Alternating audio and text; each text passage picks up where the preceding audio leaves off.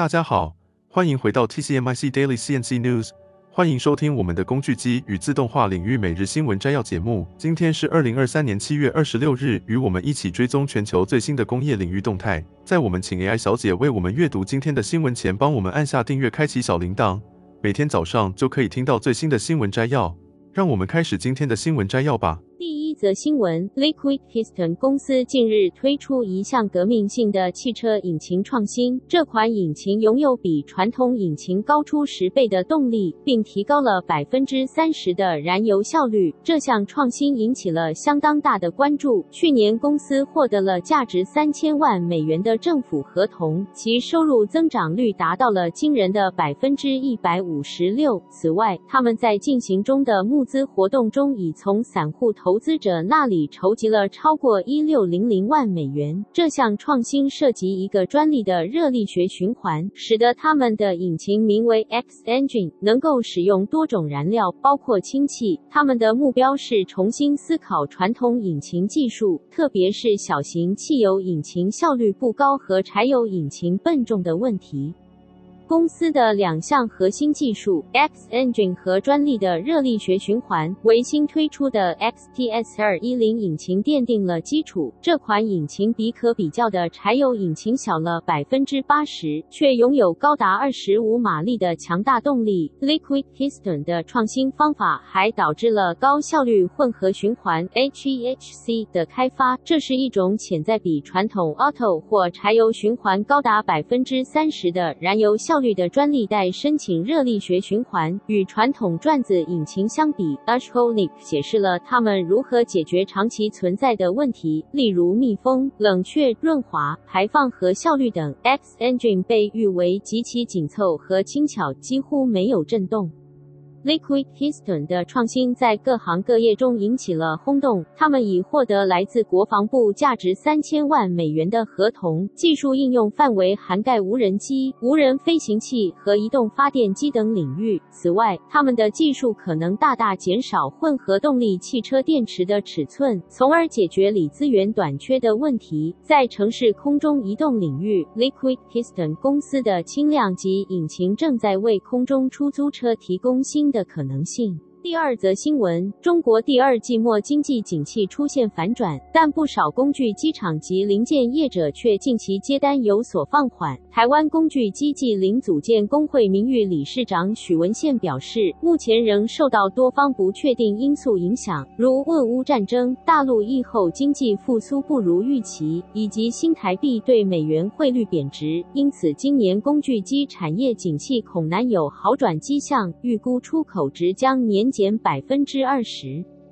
许文宪指出，工具机厂目前面临人力短缺问题。他以自家公司哈勃精密为例，上半年业绩已下滑百分之三十，但人力缺口却超过百分之五十。台湾少子化问题严重，再加上政府实施的劳动法并未充分考虑中小企业的情况，这使得不是所有产业都能成功转型升级。许文宪呼吁政府正视供应链的缺工问题，并加速开放外劳以解决人力不足的难题，否则等到景气复苏时，人力短缺问题可能更加严重，成为影响出口的绊脚石。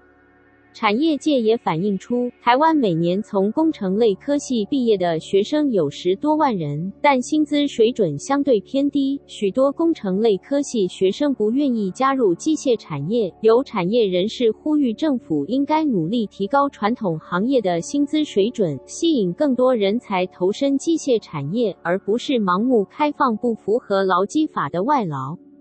台湾机械工业工会监事会召集人大力机器总经理庄大力指出，目前大陆燃油车市场需求不旺，只有电动车相关的新能源产业有所增长。然而，由于美中科技战及半导体战等因素影响，电子业及 PCB 等行业仍然谨慎投资，大陆经济复苏仍未明显。同时，日本业者利用日元汇率贬值的优势抢单，造成台湾工具机出口值在上半年下滑百分之十二点三，达到十二点七二亿美元。第三则新闻，近日，苹果汽车的一项新专利引起了广泛关注。这项专利涉及苹果汽车使用外部显示屏，旨在向其他道路使用者提供提示，让他们了解车辆的动作。这个构想其实来自于苹果于二零一九年收购的自驾车初创公司 Drive 点 AI。早在二零一六年，Drive 点 AI 就在测试车辆上安装了外部显示屏，并在二零一八年进行行了改进。他们认为，自驾车的一大挑战在于其他道路使用者难以判断他们的意图。人类驾驶员可以通过眼神交流和手势与其他参与者进行互动，但自驾车则无法达到这种沟通效果。因此，Drive 点 AI 采取的解决方案是在车辆上安装外部显示屏，以向其他参与者展示车辆的动作和意图。这些面板可以显示像是正在等待您穿越、靠边停车和乘客上车等信息，从而提高行人和其他司机对车辆行为的理解。然而，苹果认为仍有进一步改进的空间。他们的新专利解决了目前外部显示屏在强烈阳光下难以阅读的问题。苹果提出的解决方案是在显示屏上覆盖一个单向过滤器，其中包括为透镜阵列和孔状遮罩，这样可以使显示光对观察者可见，同时遮罩能够阻挡大部分阳光，避免阳光的反射影响显示效果。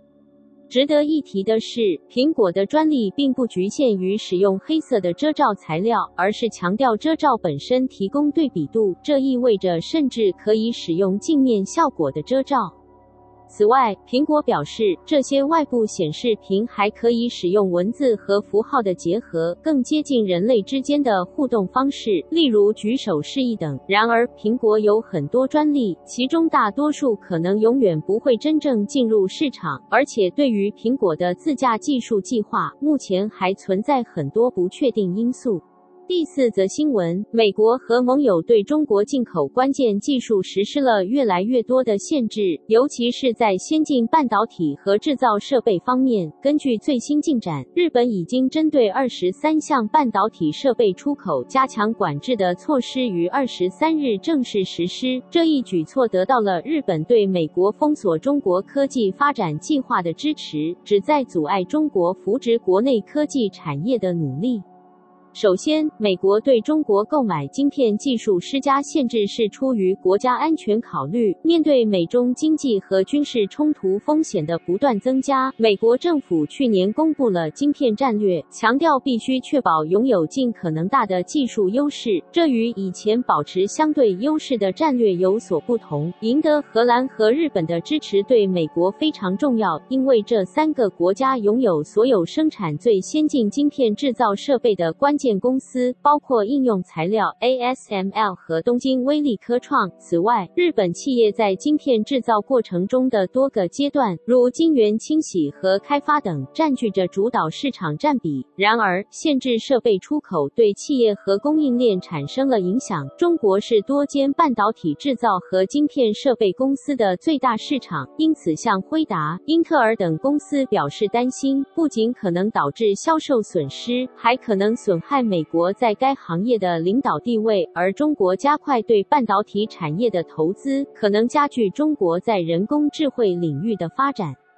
晶片在现代社会中扮演着极其重要的角色。最新一代晶片支援虚拟实境、深度学习等技术，并在 AI 平台和第五代无线网络上提供更快的数据传输。部分分析师预计，半导体产业的价值将在未来十年翻倍，而美国公司在晶片研发的支出占逾百分之五十。美国担心中国利用先进半导体技术来发展强大的军事能力，并用于国内。监控和审查的技术系统。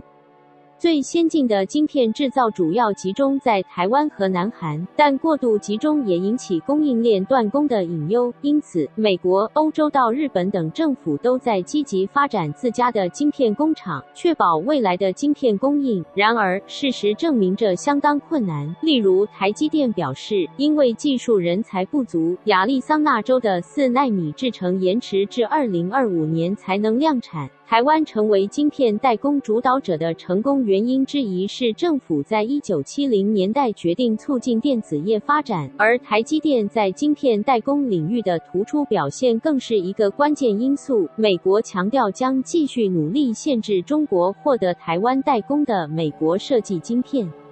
这些限制措施的奏效可能要多年后才能确定。中国政府对国内半导体产业的投资超过任何其他国家，并在关键领域提供大量补贴和支援。中国企业不仅在寻求建立领先的记忆体和逻辑晶片制造商的替代品，还积极开发自家设备及相关软体。与此同时，美国为建立更强大、地域多样化的晶片产业所做的努力也引发争议。有部分华盛顿政客对这类产业规划提出谴责。第五则新闻：俄罗斯总理米舒斯丁在第十三届俄罗斯叶卡捷琳堡国际工业展的产业策略大会上发表了一场重要的谈话。他向与会者谈及了俄国产业发展现况以及国际合作方向。在展会现场，同时举办了第七届中俄博览会，共有五百家企业参展。这项活动有助于俄中双方签署新协议，吸引投资，进一步加强俄中产业合作。落实双方领导人的协议，而俄罗斯与白俄罗斯之间的产业合作在协助俄国实现技术自主方面发挥了重要作用。关于俄罗斯的产业发展现况，米舒斯丁指出，俄罗斯逐步应对所有外部挑战。过去四年工业成长幅度达百分之七，即使在供应链断裂和前所未有的制裁压力背景下，今年工业产出仍然保持增长。本年三月增幅逾百分之一，四月逾百分之五，五月达百分之十二点八。机械制造产业得到大力推动，汽车、冶金和化学等行业也在增长。今年前五个月的年增幅度已超过百分之七。在新形势下，俄罗斯提高产业永续性成为近期的重要任务，必须最大程度消除外部不利条件的影响，实现所有关键产业的全面技术自主。俄罗斯不会再回到过去依赖外国技术的生产模式，而是要自主生产具有国际竞争力的高科技产品。为了实现这些目标，俄罗斯政府于前几个月批准了国家科技发展概念，旨在推动工具机制造。无线电、电子、化学、造船、航空等关键产业，同时启动了包括重型燃气轮机制造、柴油活塞引擎、无人机、医疗设备和药品等大型计划，促进原材料、材料、零部件生产，形成全面的产业技术链，以最大程度确保国家产业的独立和自给自足。同时，政府也将注重培训优质的产业人才。从这次谈话中，我们可以得知，对于台湾产业来说，俄罗斯市场有可能因为俄罗斯逐渐转向内循环市场，导致出口至俄罗斯面临挑战。就算乌俄战争结束，也有可能难以恢复往年的蓬勃景象。这就是今天早上的 TCMIC Daily CNC News。工业自动化正不断发展，敬请关注我们的节目，我们将继续为您带来最新的科技动态和行业资讯。如果你喜欢今天的节目，请给我们一个五星好评或按赞，并在留言中告诉我们你想了解哪些其他有趣的新闻。祝您有个美好的一天。